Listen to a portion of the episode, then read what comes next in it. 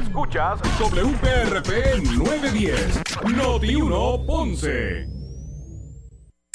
Uno Radio Group, Noti 1630 ni ninguno de sus auspiciadores se solidarizan necesariamente con las expresiones del programa que escucharán a continuación. Ponce en Caliente es presentado por Laboratorio Clínico Profesional Emanuel en Juanadía. La temperatura en Ponce y todo el sur sube en este momento. Noti 1630 presenta Ponce en Caliente con el periodista Luis José Moura. Bueno, saludos a todos, muy buenas tardes, bienvenidos, soy Luis José Moura. Esto es Ponce en Caliente, usted me escucha por aquí por Noti 1, de lunes a viernes eh, a las 6 de la tarde, de 6 eh, de la tarde a 7 analizando los temas de interés general en Puerto Rico, siempre relacionando los mismos eh, con nuestra región. Así que bienvenidos todos a este espacio de Ponce en Caliente. Hoy es lunes, gracias a Dios que es lunes, primer día laboral de la semana. Hoy es lunes 18 de eh, abril del año 2022. Así que gracias a todos por su sintonía en, esta tarde de hoy lunes por aquí por Noti1, especialmente a los que nos escuchan eh, a través del 11, eh, debo decir a través del 910 AM, del 910 AM de Noti1 Sur, con toda la potencia que representan esos 5000 vatios del 910.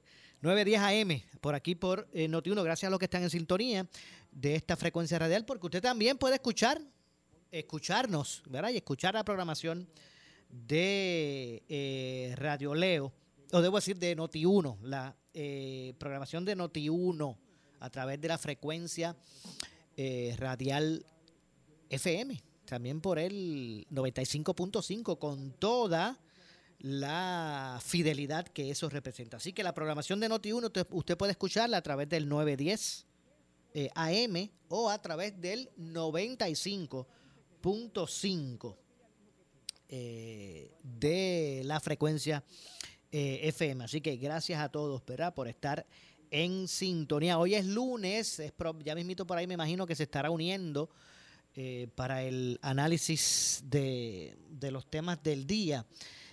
nuestro compañero Javier de Jesús. Así que ya mismito debe estar por ahí uniéndose también Javier a lo que es nuestro análisis eh, de hoy. Hoy el gobernador pues eh, tuvo un espacio más amplio con, la prensa, con los medios y se expresó sobre varios temas. Eh, luego de lo que fuese receso, por decirlo así, de la Semana Santa, de lo que había sido su, su, su viaje o aquella esa misión que se realizó económica a España y luego de este receso, pues ya hoy el gobernador pues eh, pudo verdad este tener un espacio más amplio eh, con los medios de comunicación y abordó varios temas varios temas de interés. De hecho el gobernador eh, habló sobre el caso de Eliani verdad de la joven vamos a ver por aquí eh, de la joven Eliani. Vamos a ver si por aquí vamos a... Déjame ver si podemos quitar por aquí el sonido para que esto pues no, no, no nos ocupe. Eh, hoy habló sobre el caso, el gobernador también habló sobre el caso de la joven eh, Eliani Bello Galabert. de hecho, hizo unos señalamientos directos a la unos directos a la Secretaría de, Justicia de, Puerto Rico con relación a, este caso. El gobernador pues entiende que el Departamento de Justicia debería retirar los cargos contra Eliani Bello eh, Galabert. Así lo dijo eh, Pedro Pierluisi en términos de que a su entender el Departamento de Justicia debería retirar los cargos contra Eliani eh, Bello Galaver, que quien fue imputada de negligencia y maltrato de menores al pretender dejar en casa de los abuelos a su bebé en Santurce. Pierluisi eh, agradeció a las entidades sin fines de lucro que han ayudado y levantaron bandera sobre este caso. Miren, no cabe duda que si aquí este tipo de organizaciones no hubiesen levantado esa bandera, no se hubieran interesado por ese caso, el sistema hubiese eh, procesado a esta, esta joven al punto de que, eh, bueno, eh, la vista original estaba pautada para ayer. Ayer era domingo, así que eso hubiese estado hasta hoy eh, presa con una fianza que ascendía sobre los 50 mil dólares. Así que vamos precisamente a escuchar, a ver si podemos escuchar por aquí, eh, para efectos del análisis, ¿verdad? Lo que dijo el gobernador Pedro Pierluisi sobre, sobre este asunto. y lo que recomendó. Yo le tengo gran respeto al Departamento de Justicia, como usted. Y lo que recomendó, ¿verdad? Al Departamento de de eh, justicia con relación a este caso. Vamos a escuchar lo que dijo el, el gobernador Pedro Pierluisi. Justicia, como ustedes saben, yo fui secretario de Justicia y mi norma es no intervenir en casos en curso, investigaciones en curso, pero tengo que decir a base de los reportajes que he visto en los medios que ese caso, eh, eh, que en ese caso el departamento debe desistir eh, de, los cargos que radicaron, que aquí lo que hay que hacer es darle apoyo a esa dama, a la imputada. Hay que asegurarnos también que se le exija eh, responsabilidad al padre del bebé, que todas las agencias que pueden aportar, aporten. Estoy hablando de AFU, el Departamento de Familia y sus dependencias, estoy hablando de el Departamento de Justicia, todas pongan de su parte. Tengo que eh, elogiar a las, entidades sin fines de lucro que han intervenido eh, y la verdad que eh, es un caso bastante penoso, muy penoso. Bueno, ahí escucharon las declaraciones del gobernador Bello Galaver, de 22 años y residente de San Juan, fue puesta bajo arresto el 9 de abril en la madrugada por agentes municipales de San Juan después de que dejara eh, a su hija de tres meses en un asiento protector eh, para infantes frente a la residencia del padre. Según relata el informe policial, eh, el caso fue llevado ante la presencia de la jueza Brenda Salas, quien luego de evaluar la misma determinó causa para arresto, señalando una fianza de 50 mil dólares, la cual no fue prestada, quedando sumariada en el complejo correccional de Bayamón hasta el día de la vista preliminar, que tengo entendido que iba a ser hoy, porque no sé si estaba pautada para el 17, que era domingo, era, pautada, ella fue arrestada y encarcelada el día 9, tenía que estar allí sumareada porque no pudo prestar la fianza, se suponía que estuviera hasta hoy.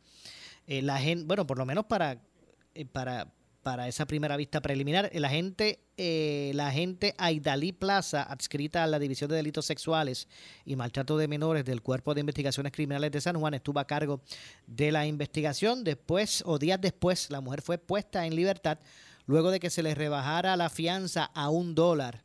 La pasada semana, esto tras reclamos de distintos sectores y ha abierto el, el espacio, ¿verdad?, para el análisis con relación a este asunto. Eh, que no cabe duda que es uno complejo. Eh, me parece que, ¿verdad? Que eh, afortunada, afortunada, bueno, no, no digo afortunadamente porque no deja de ser una situación, ¿verdad? Tan difícil, espero, tan difícil. Pero el hecho de que haya trascendido, que el caso pues haya sido ¿verdad? identificado por algunas organizaciones sin fines de lucro y de, y de mujeres, pues permitieron tal vez de que de que el caso pues eh, tuviera estuviera en el radar en el radar público y ha permitido pues que se conozcan otros elementos que, pues que anteriormente se desconocían y que eh, pues ha permitido que el caso pues se vea desde otro punto de vista más allá del aspecto de un alegado caso de abandono de un niño verdad así esto que esto tiene otros elementos eh, y me parece que eh, más allá de levantar bandera de eh, los retos de los inmigrantes en Puerto Rico, a veces pensamos que estos asuntos con los inmigrantes pues son exclusivamente de otras jurisdicciones. también es un asunto, un problema que tenemos. Bueno, y cuando digo problema, no de, no, no, sino que un, un, asunto un, que es inconcluso, que hay que resolver para muchos de estos, de estos ciudadanos, de estas personas, ¿verdad? Que están aquí, que conviven con nosotros y que su estatus migratorio, pues, no les permiten, eh, ¿verdad? Este, eh, poder tener eh, una, una, una, ¿verdad? una característica jurídica y esto, pues, ante esa realidad, pues lleva contra la pared a muchas personas. Y eso es algo que también hay que atender más allá de reenfocar o reevaluar cuál es el aspecto eh, que se debe corregir, cuántas garras adicionales se, debe, se deben dar en términos de los procesos investigativos en vías de encaminar ya sea, o sea, desde el punto de vista, ya desde el inicio, cuando un agente se persona a un área, ¿verdad? una escena o a un, llamado eh, para intervenir hasta, hasta el análisis que pueda hacer un fiscal y cómo, cómo estos procesos o qué garras se deben dar para poder separar el grano de la paja.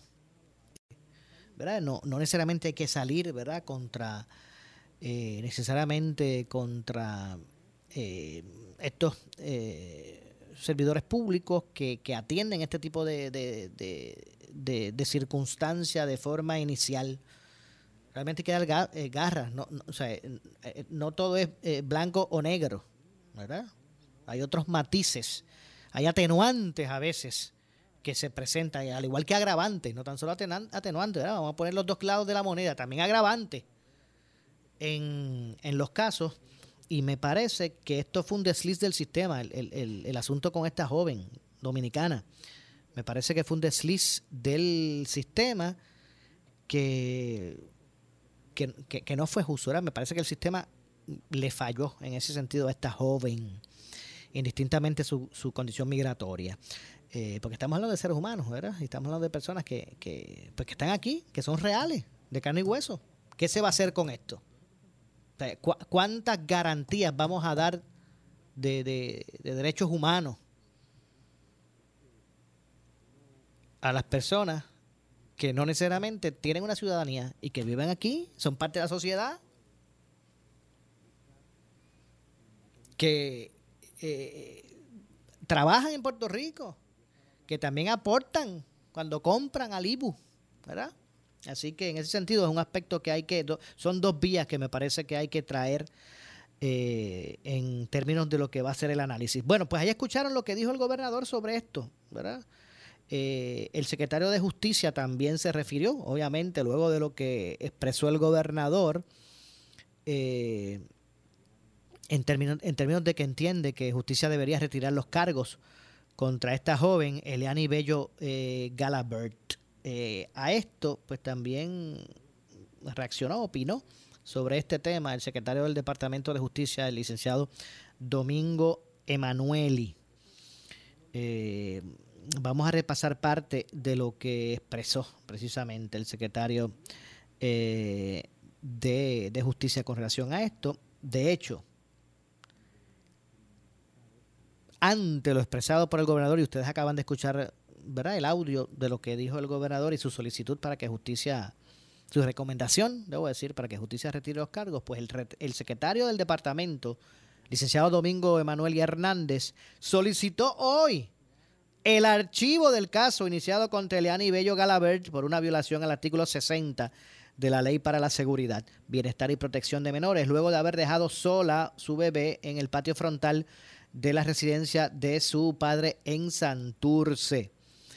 Eh, y voy a citar por aquí unas declaraciones escritas que emitió hoy el secretario del Departamento de Justicia, Domingo Emanuel, y dice, eh, hemos establecido comunicación con el Departamento de la Familia para garantizar el mejor bienestar de la bebé y que a su vez la madre pueda recibir servicios de las distintas agencias, eh, tras evaluar la totalidad de la información obtenida con eh, posterioridad a la erradicación del caso y las circunstancias particulares de Bello Galabert. Entendimos que la decisión más justa es detener el proceso penal y que el caso se pueda atender a nivel interagencial. Nuestra misión es hacer justicia y para ello no se puede ignorar el aspecto social y todo lo que afecta a una persona, informó el secretario de, Justicia en declaraciones escritas. Así que han desistido de llevar este, este problema o este asunto eh, por el área eh, ¿verdad? legal de, de, punitiva, ¿verdad? Más bien han determinado que esto debe seguir, este caso debe seguir su curso a través de las agencias que eh, eh, llaman ¿verdad? la atención sobre este, este tema y bienestar de menores, para que esta joven pues pueda eh, encaminar eh, toda esta situación a través del sistema. Eh, en el día de hoy, la fiscal Frances Ortiz Fernández, coordinadora de la Unidad Especializada de Violencia Doméstica, Maltrato de Menores y Delitos Sexuales de la Fiscalía de San Juan, presentó la moción solicitando el archivo y sobre eh, sobreseimiento eh, del caso conforme a la regla 247 de, la, de lo que es las leyes de procedimiento criminal. Cuando el caso fue referido por parte de la policía eh, a la Fiscalía de San Juan, el Ministerio Público actuó para proteger a una menor de tres meses cuya situación ya era objeto de investigación por querellas previas en el Departamento de la Familia. De hecho, esta joven, bueno, para el pueblo, al conocer el caso, eh, pues eh, conocieron a esta joven tras este incidente. El pueblo de Puerto Rico ¿verdad? se hizo visible su caso y se conoció. Pero esta joven ya eh, era conocida dentro de lo que es el sistema. Porque habían, ella había sido objeto de investigación por querellas previas, o no, o no necesariamente también ella, el caso, ¿verdad? Porque eh, el caso pues ya había sido atendido en algunas instancias dentro del sistema, como, como el Departamento de la Familia. Eh, Así que es, e, esta situación no impide, de acuerdo a la fiscal, eh, que se pueda reevaluar el enfoque y, que, que se adoptó en el descargue del deber ministerial, expresó la fiscal. Eh, en cuanto a este asunto, Frances Ortiz Fernández. Eh, conforme a esta situación y desde la semana pasada se hicieron, se, se ha estado evaluando el proceder en este caso con un enfoque no punitivo. Bueno, después de, de que se atendiera o, se, o se eh, visibilizara el caso y se hiciera parte del análisis público, pues ocurre, ocurre esta situación y qué bueno, ¿verdad? Qué bueno porque también es bueno ver cuando, cuando se, se corrigen eh, acciones Ahora, ¿cuántos casos pudiesen estar dándose eh, que tengan circunstancias similares, pero el, el sistema se los come, los invisibiliza y deben estar por ahí en el sistema procesados, sabe Dios cuántas mujeres o, o, o, hombres. Y que, y que pueden estar siendo en ese sentido, eh, pues reciben un trato, un trato eh, tal vez injusto o no, o no correspondiente a las circunstancias de alguna de las personas. ¿verdad? Yo no digo que, que, que aquí pues haya habido algún, eh, alguna algún tipo de situación específica contra esta joven, pero lo cierto es que si, si esto no, si esto no, no eh, el interés de estas organizaciones que salieron, de estas organizaciones sin fines de lucro, algunas feministas, si, si esto no hubiese eh, tomado eh, o formado parte del análisis público, ¿qué hubiese estado pasando con esta joven? Que ahora hasta el gobernador entiende, algunos, algunos servidores políticos, ¿verdad? Entienden que el sistema le falló a esta joven, el propio gobernador entiende que se fue injusto con esta joven y, hasta recomendó, él como gobernador, que se, que se eliminaran los cargos. No, aquí no cabe duda de la situación, eh, eh, ¿verdad? Desde el punto de vista humano, que esta joven estuvo atravesando. ahora todo el mundo lo ha visto, que se fue injusto con ella. El sistema fue injusto. Ahora, ¿qué vamos a hacer? ¿Qué se va a hacer? Eh, posiblemente, eh, porque posiblemente hay muchos que habrán pasado lo mismo y entonces nadie se enteró, no, no captó la opinión pública, no llegó. ¿Y sabe Dios cuántos están, han estado están encarcelados? Así que, eh, ¿cómo, ¿cuál es esa línea corta? Eh, Fina, debo decir, esa línea fina. ¿Cuál es esa línea fina del aspecto judicial, penal, de, de cumplimiento con el Estado de Derecho versus el aspecto humano? ¿Cómo, cómo se, eh, se establece esa conexión? Entre, entre lo que es una cosa y la otra.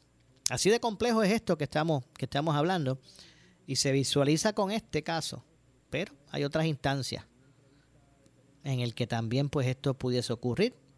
Yo traería hasta el tema de yo, ¿verdad? empataría esto hasta hasta, ¿verdad? hasta con el tema de Andrea, de Andrea Ruiz, quien trató de buscar protección a través del sistema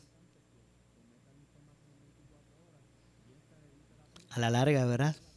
Lamentablemente terminó, ya todos sabemos cuál fue el desenlace, eh, cuyo responsable fue esa, esa misma expareja que ella trataba, con la que ella a través del sistema trataba de protegerse. Así que esto es un asunto del cual, eh, ¿verdad? De, que no debe terminar simplemente, vamos a, a eliminar los cargos a Eliani, vamos a encaminarla por el sistema eh, y que se la ayude, las agencias pertinentes, y hasta ahí. Y una palmadita en el hombro a la jovencita y, mala mía. Me parece que es un aspecto ¿verdad? que debe ir más allá y, y que se atienda ¿verdad? de una forma responsable para ¿verdad? Para ser justo, eso esto no se trata de que haya una, una vía de escape ni para un delincuente real, ni tampoco, ¿verdad? No es para que se, sea leniente o que se le quiten garras a, a, las autoridades eh, en esa lucha tan difícil, ¿verdad? De hacer valer el, nuestro ordenamiento eh, jurídico, ¿verdad? Nuestro Estado de Derecho. No es fácil tratar de de que es fácil uno decir que esto es un país de ley y orden. Lo difícil es luchar día a día. Estamos claros en eso también. Es bien fácil decir que vivimos en un país de ley y orden. Eh, pero pues a veces no nos sentamos en los zapatos o no nos ponemos los zapatos de, ¿verdad? de las personas pues que día a día luchan porque precisamente eso se cumpla y que el ciudadano pues, pues pueda disfrutar precisamente de un Estado de Derecho eh, donde, ¿verdad? de ley y de orden. Así que tampoco, ¿verdad? Somos, tampoco es llegar a los extremos en, términos de, eh, de eso. Pero no cabe duda que hay algunas lagunas.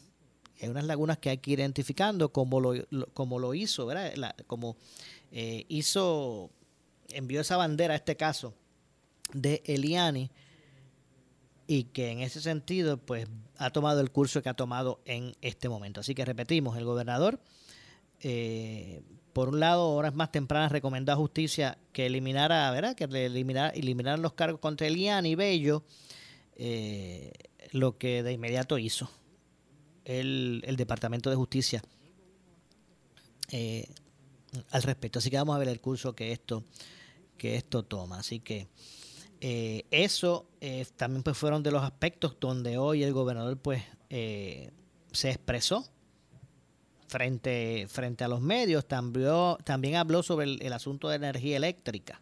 El gobernador también se refirió a, este, a este aspecto de, de energía eléctrica y hizo unas declaraciones referentes a lo que es el negociado. del negociado de energía. De hecho, para ser específicos, el gobernador, gobernador dice que la investigación del negociado de energía sobre el apagón del 6 de abril es eh, la, investigación más importante. Mm. No cabe duda, ¿verdad? Que, que, es un aspecto que en este momento es inconcluso. Ahora, todavía es incierto realmente quién, quién, cuál va a ser la, agencia que tome el, control total de la administración de ese contrato. Pero para hablar sobre eso, vamos primero a la pausa. Al regreso ampliamos sobre eso y más. Soy Luis José Moura. Esto es eh, Ponce en Caliente por aquí por Noti1. Hacemos la pausa y eh, regresamos de inmediato. En breve le echamos más leña al fuego en Ponce en Caliente por Noti1 910. El pago de tu hipoteca incluye tu póliza de seguro Hazard. Cambia seguro ahora a Puerto Rico Home Insurance, que te da 20% de tu póliza si no tienes reclamaciones. Cambiar no tiene costo. Únete a los más de 11.000 clientes complacidos en Puerto Rico. Si tienes hipoteca, llama hoy a Puerto Rico Home Insurance al 787-474-4444 o visítanos en www.puertoricohome.com. Y recuerda, ese 20% te pertenece. Los puertorriqueños necesitamos información útil para todo lo que hacemos. Para motivarme y entrenar más fuerte. Para cuidarnos mejor. Para planificar la educación de mis hijos. Para conocer la verdad y opinar con fundamento. Para inspirarme con el éxito de otros empresarios. Para levantar mi voz. Por eso el nuevo día trabaja para brindar información confiable de los sucesos que acontecen a diario. El nuevo día. Información para tu vida. Suscríbete. Por su calidad de servicio. Por su conveniente horario. Así es el Laboratorio Clínico Profesional Emanuel, siempre brindándote un servicio de excelencia, con tecnología precisa y avanzada para un resultado confiable. Un laboratorio completo. Y los resultados los recibo rápido y hasta por email. Con servicio a industrias y también a domicilio. Haz de Laboratorio Clínico Profesional Emanuel tu laboratorio de confianza. Ese es el mío. Y el mío también. En Juana Díaz, llámenos al 260-5504 o al 580 0080. Necesitas una enfermera, una ama de llave, necesitas un médico, pañales desechables, suplemento alimenticio o medicamentos.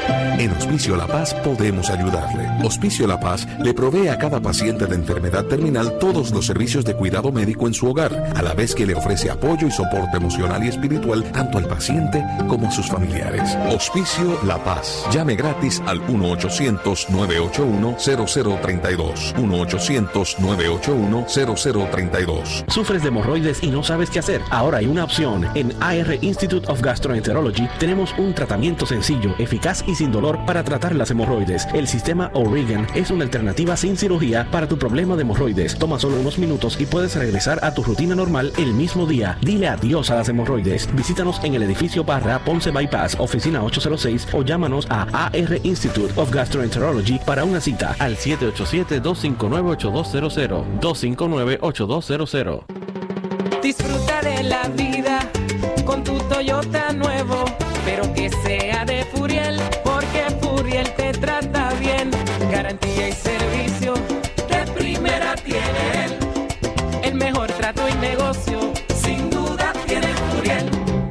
Furiel Toyota, Bayamón 625-5700, Río Piedra 625-3000, Ponce Bypass 284-2020. Si se trata de un Toyota, primero venga Furiel. Somos Noti 1630. Noti 1630. Primera fiscalizando.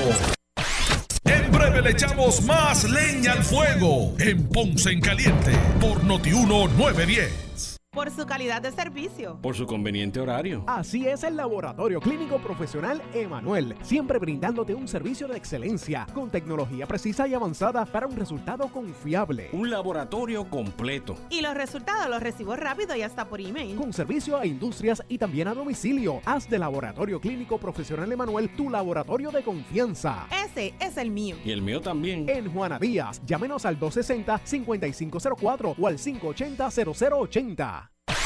El área sur está que quema. Continuamos con Luis José Moura y Ponce en Caliente por el 910 de tu radio.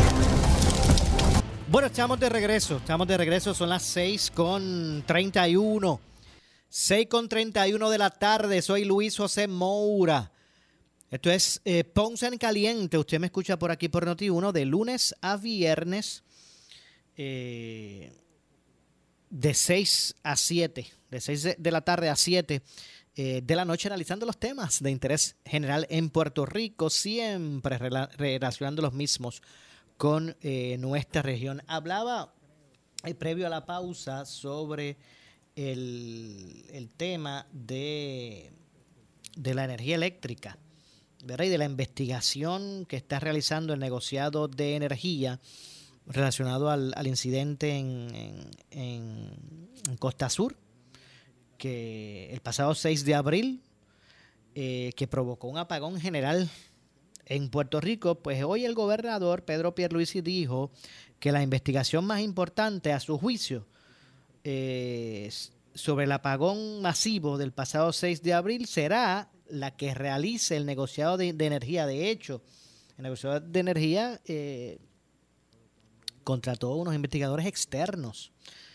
Eh, hoy en conferencia de prensa el gobernador, dijo, y cito, y yo dijo, yo estoy seguro que en su momento, cuando se hagan o se tengan los hallazgos, el negociado va a tomar las medidas que sean necesarias, las cuales incluyen, conforme a la ley de política pública energética, imponer sanciones, imponer multas. Eso no lo teníamos antes, dijo el gobernador. El negociado puede multar a cualquiera de las dos entidades, sea Luma o Energía Eléctrica.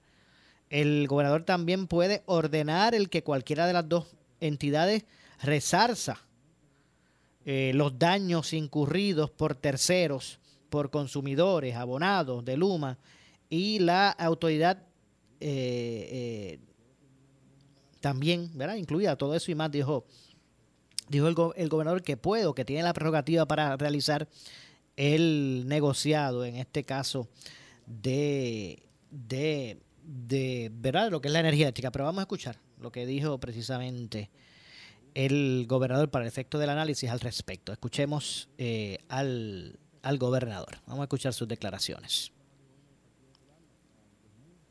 A ver si tenemos por aquí, para que ustedes pues puedan escuchar eh, lo que dijo el gobernador. Bueno, es que ahora lo importante es que se investigue a saciedad qué fue lo que ocurrió y, y por qué. Eh, ya yo di las directrices para que así sea. Hay múltiples investigaciones en curso. La más importante desde mi punto de vista es la que eh, va a estar llevando a cabo el negociado de energía. Hay que recordar que el negociado de energía es un ente independiente que regula a todas las entidades que eh, participan del sector energético, es decir, regula y fiscaliza tanto a Luma como a la Autoridad de Energía Eléctrica. El negociado ya, el presidente del negociado ha anunciado que van a contratar un recurso externo independiente para llevar a cabo esa investigación. Y yo estoy seguro que en su momento, cuando eh, se tengan los hallazgos, el negociado va a tomar las medidas que sean necesarias, las cuales incluyen, conforme la ley de política pública energética, imponer eh, sanciones, imponer eh, multas. Eso no lo teníamos antes. Antes la autoridad estaba por la libre. Ahora, eh, tanto la autoridad como Luma están bajo el manto supervisor del negociado. El negociado puede multar a cualquiera de las dos entidades. El, el negociado también puede ordenar el que cualquiera de las dos entidades eh, resarza los daños incurridos por eh, terceros, eh, por consumidores, abonados de, la, de, Luma y la autoridad. Todo eso y más el negociado puede hacer. Así que no nos adelantemos, lo importante es que esto se investigue, como dije, a profundidad y cuando se sepa exactamente qué fue lo que ocurrió y quién es el que es responsable, pues que se fijen, se tomen las medidas necesarias para que esto no se repita. Sí, una pregunta de y una adicional que tengo. Usted entonces no entiende ahora mismo, en este instante con la información que usted tiene, usted no entiende que ese contrato haya que cancelarlo es que otra vez la, eh, eh, eh, esa, no, no sería responsable de mi parte tomar una acción de esa naturaleza sin tener hallazgos serios conforme a una investigación independiente como la que el negociado va a llevar a cabo. Bueno, escucharon las declaraciones de, del gobernador al respecto, quien insistió en que no se puede en este momento hablar de cancelar el contrato, dice el gobernador, eh, hasta tanto culmine la investigación del, del negociado, eso debería ser, eh, eso no sería responsable de mi parte, estoy citando al gobernador, tomar una acción de esa naturaleza sin tener hallazgos serios conforme a una investigación independiente como la del negociado o la que el negociado va a llevar a cabo. Cuando yo tenga ese tipo de información, entonces pudiera contestar una pregunta como esa. Pero antes de eso sería una irresponsabilidad de mi parte, sostuvo el gobernador eh, Luma Energy contrató eh, a una entidad eh, externa para que investigue las circunstancias que llevaron a cabo o que llevaron a que este interruptor en la central Costa Sur en Guayanilla pues fallara en el proceso de entrar una unidad al sistema y, y, como consecuencia pues provocar ese apagón, apagón masivo que duró 88 horas en restablecer en restablecerse en su gran mayoría. Así que Luma comisionó a un ente externo para investigar. Lo mismo está haciendo el negociado de energía. El gobernador pues parece confiar en la investigación del negociado. Es lo que ha estado tratando o lo que trató de establecer con estas declaraciones. Y eso pues dictará el camino. Eh, pues en este momento hay que, eh, eh, ¿verdad? será sujeto de investigación cualquier ángulo eh, y pues el gobernador entiende que a partir de esos resultados, pues él tendrá una posición más cómoda para, para tomar determinaciones. El, gobierno nunca ha estado inclinado a la cancelación del contrato. Me parece que sí, ellos eh, están más inclinados a establecer mayor supervisión al menos es lo menos que se puede hacer, o, es lo menos, debo decir, que se puede hacer. Eh, pero todo va, todo, todo, todo va aparentemente, según el gobernador acaba de expresar, pues todo eh, indica que el resultado de esa investigación es clave. Eh, vamos a escuchar precisamente lo que dijo el gobernador al respecto. Escuchemos. y, y de forma lo más breve posible. Primero, desde mi punto de vista, todas estas entidades tienen que agilizar lo que están haciendo. Tienen que buscar la manera de agilizar la reconstrucción que está en curso en nuestro sistema energético. Cuando digo todas, me refiero a FEMA, Luma y Autoridad de Energía Eléctrica, las tres. Todas deben tomar cartas en este asunto para agilizar. Eh, habiendo dicho eso, aquí hay una cantidad enorme de proyectos ya sometidos ante FEMA. Lo que pasa es que la inmensa mayoría de esos proyectos son bien complejos. Estamos hablando de rediseñar nuestro sistema energético. No es como cambiar fusibles o cambiar piezas meramente, no es eso, no es meramente cambiar postes. Aquí, por ejemplo, cuando hablamos de subestaciones, eh, lo que estamos hablando es rediseñar subestaciones. Eso conlleva un trabajo de ingeniería, de diseño de ingeniería complejo que toma tiempo. Eh, también hay que recordar que por reglas internas de FEMA, eh, cualquier proyecto también hay que determinar si tiene un impacto en el ambiente, si tiene un impacto en, la, en el área de preservación histórica y tienen que entonces validar eso antes de darle curso. O sea que estoy explicando el proceso como es. el compromiso de Luma conmigo desde hace meses atrás es que las obras de reconstrucción comiencen a más tardar en junio de este año.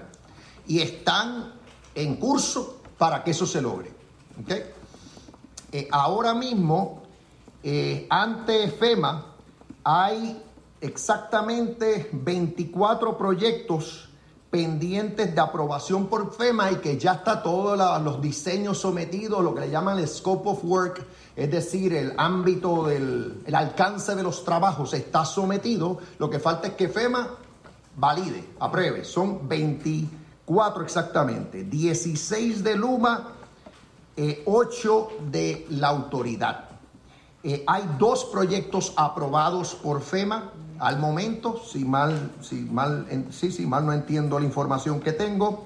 Entre los proyectos que están, que deben estar siendo aprobados próximamente, tenemos mejoras a, las, a la subestación en el área de Cataño, mejoras a las subestaciones en Culebra y Vieques, mejoras a la subestación en Llorens Torres y como el apagón tuvo que ver con la subestación que sabemos o el, patio de interruptores en, la, en, las inmediaciones de la planta de Costa Sur, pues eh, indagué sobre ese asunto y conforme a cómo estaba programado, ese proyecto en particular se va a estar sometiendo ante FEMA en este mismo mes de abril. No pase el final de este mes de abril que las mejoras en, en esa facilidad en particular se le van a estar sometiendo a FEMA con su alcance de trabajo y todo para que FEMA la apruebe.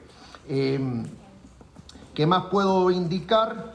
Entre los proyectos que vienen, hay proyectos que van a estar saliendo y se va a ver la obra. Estás hablando de nuevos sistemas de iluminación en múltiples carreteras en Puerto Rico, nuevos postes de distribución energética, otra vez en múltiples puntos de la isla. Em, así que sí, esta reconstrucción va a comenzar, como dije, a más tardar en junio de este año, pero yo quiero que sea todavía más ágil el proceso eh, para cerrar. Toda la reconstrucción de nuestro sistema energético va a tomar años. O sea, esto no es cuestión de que en cuestión de seis meses ya se acabó, eso no, no funciona así. Eh, eh, en, términos del monto de los proyectos ya sometidos ante FEMA, estamos hablando que el monto total es de 7.880 millones de los 9.4, 7.880 eh, millones, de los 9.400 millones totales que están asignados para estos propósitos. O sea que si lo medimos a base de porcentaje de fondos que ya están en proceso de, materializarse en proyectos, un porcentaje altísimo. Ahora, otra vez, yo soy el primero que quiero que esto sea más ágil, eh, con miras a que no se vuelva a repetir lo que, lo que vimos eh, hace semana y media atrás. Bueno, escucharon las declaraciones del gobernador Pedro Pierluisi. De hecho, ahora con este punto, este asunto de, de los proyectos de, de, reconstrucción, y me, y me voy a referir ahora a lo eh, a los de María, ¿verdad? Que, que, que, eh, tan, que, tan, que han sido ¿verdad? eje de tanta controversia y de cuestionamientos públicos con relación a los mismos.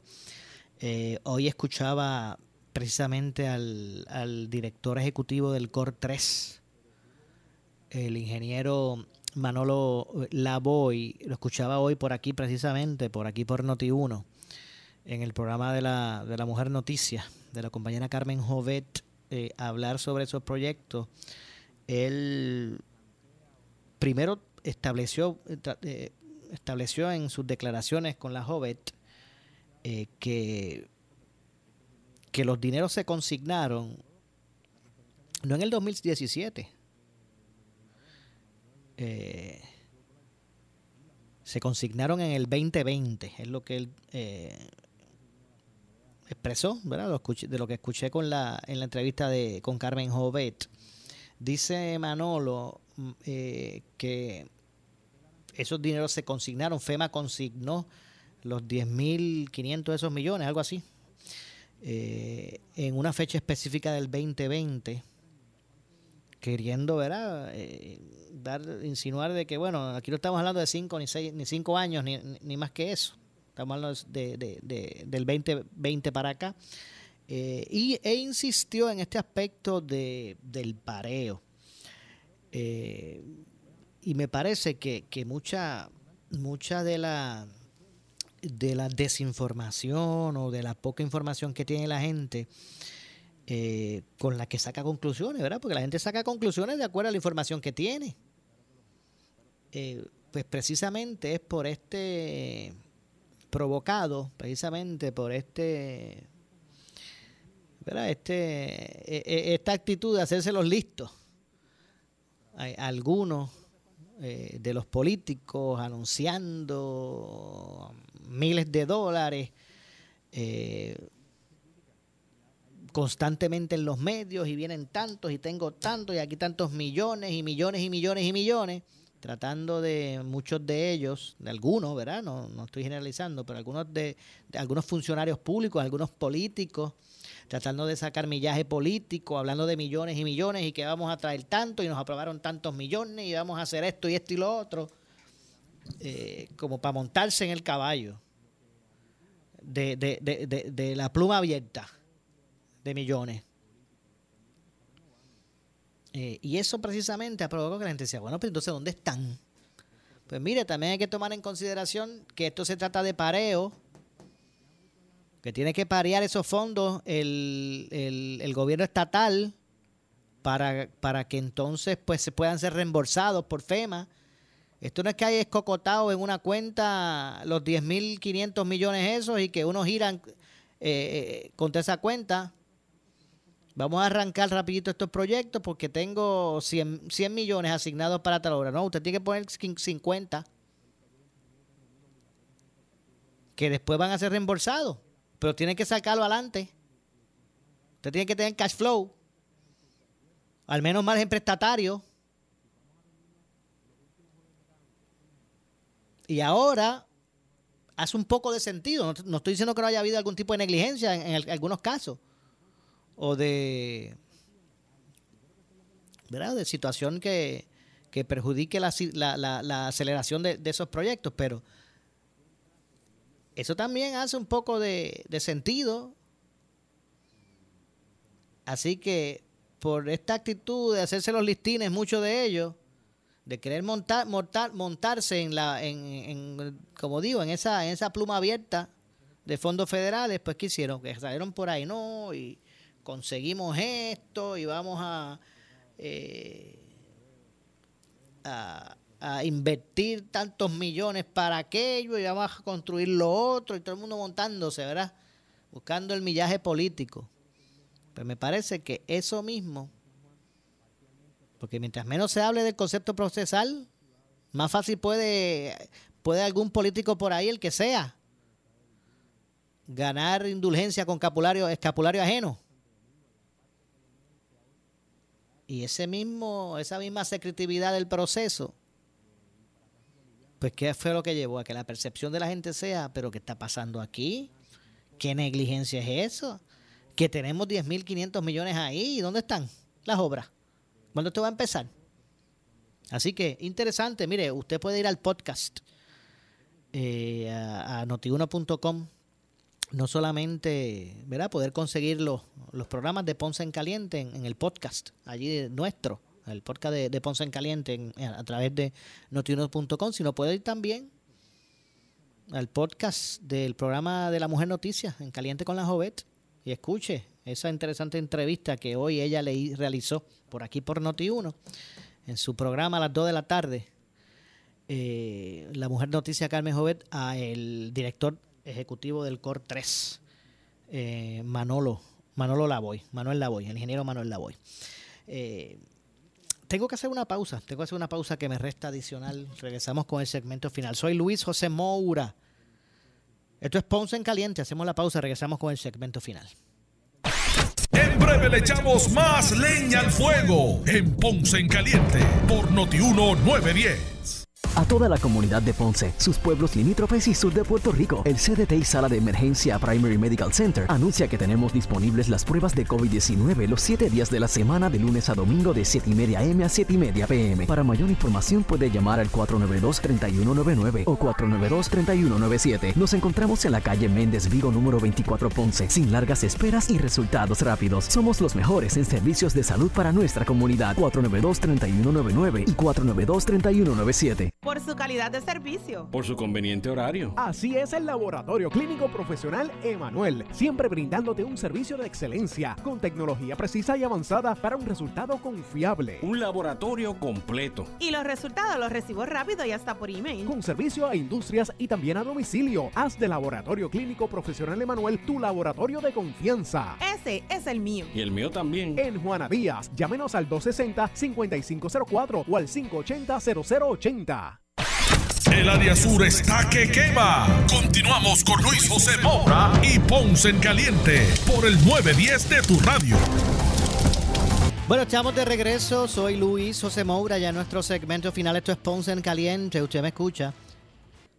Eh, por aquí por Noti1, de lunes a viernes a las 6 de la tarde, de 6 a 7, analizando los temas de interés general en Puerto Rico. De hecho, y hablando sobre un aspecto de, Ponce y la región, eh, eh, la, el Festival Deportivo eh, del segundo semestre de la Liga Atlética Interuniversitaria, la LAI, eh, regresa a Ponce, comenzará el jueves 28 de abril y se extenderá hasta el, hasta el sábado 7 de mayo en la ciudad señorial de Ponce, así que esta competencia interuniversitaria regresa con, eh, ¿verdad? estrenando aquí en Ponce pista de atletismo, llevando eh, nuevamente pues llenando, ¿verdad? De lo que es el entusiasmo de la juventud a, estas instalaciones en la ciudad. Los detalles se ofrecieron hoy en una conferencia de prensa que se llevó a cabo en el Estadio Francisco Paquito Montaner de Ponce la ciudad de Ponce pues reúne nuevamente o recibirá nuevamente pues a todo ese talento deportivo universitario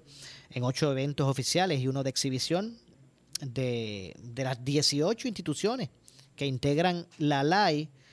Eh, solo eh, hay un deporte que va a quedar fuera de lo que es el, ¿verdad? el diámetro ponceño, por decirlo así. Estas serán, eh, las justas serán dedicadas al, al Olímpico de, de 400 metros con vallas, el ponceño Javier Coulson. Y en memoria de Luis Carlos Alameda, coordinador del grupo Forjadores de Futuro, del Futuro, que fungía como voluntario, ¿verdad?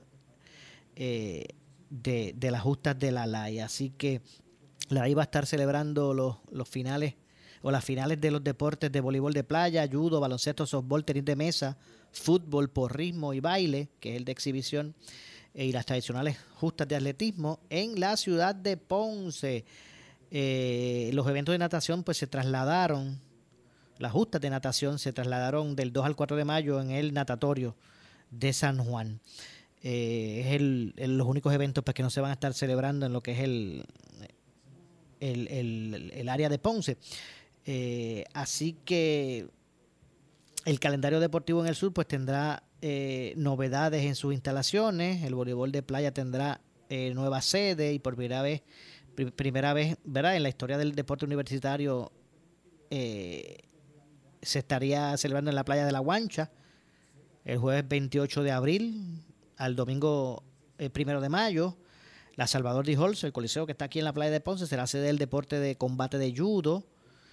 El baloncesto se va a jugar en el Pachín Vicens el softball femenino estará eh, realizándose allí en el Polideportivo Frankie Colón Alers, en los Cabos de Ponce. El tenis de mesa tendrá su cita en el Complejo Deportivo de la Pontificia Universidad Católica de Puerto Rico.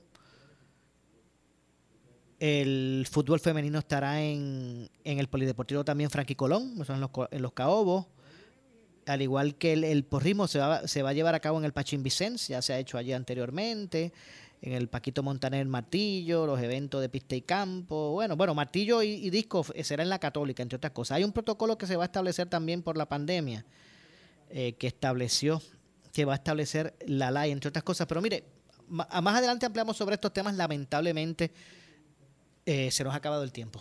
Yo regreso mañana eh, como de costumbre a las 6 de la tarde, por aquí por Noti1. Soy Luis José Moura, esto es eh, Ponce en Caliente, me despido, pero usted amigo, amiga que me escucha, no se retire, porque tras la pausa el gobernador de la radio, Luis Enrique Falú. Ponce en Caliente fue auspiciado por Laboratorio Clínico Profesional Emanuel en Juana Díaz.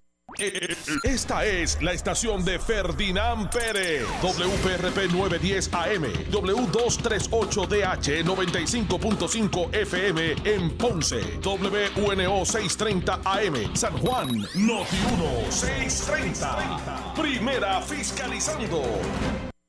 Uno Radio Group, Noti 1630 ni ninguno de sus auspiciadores se solidarizan necesariamente con las expresiones del programa que escucharán a continuación.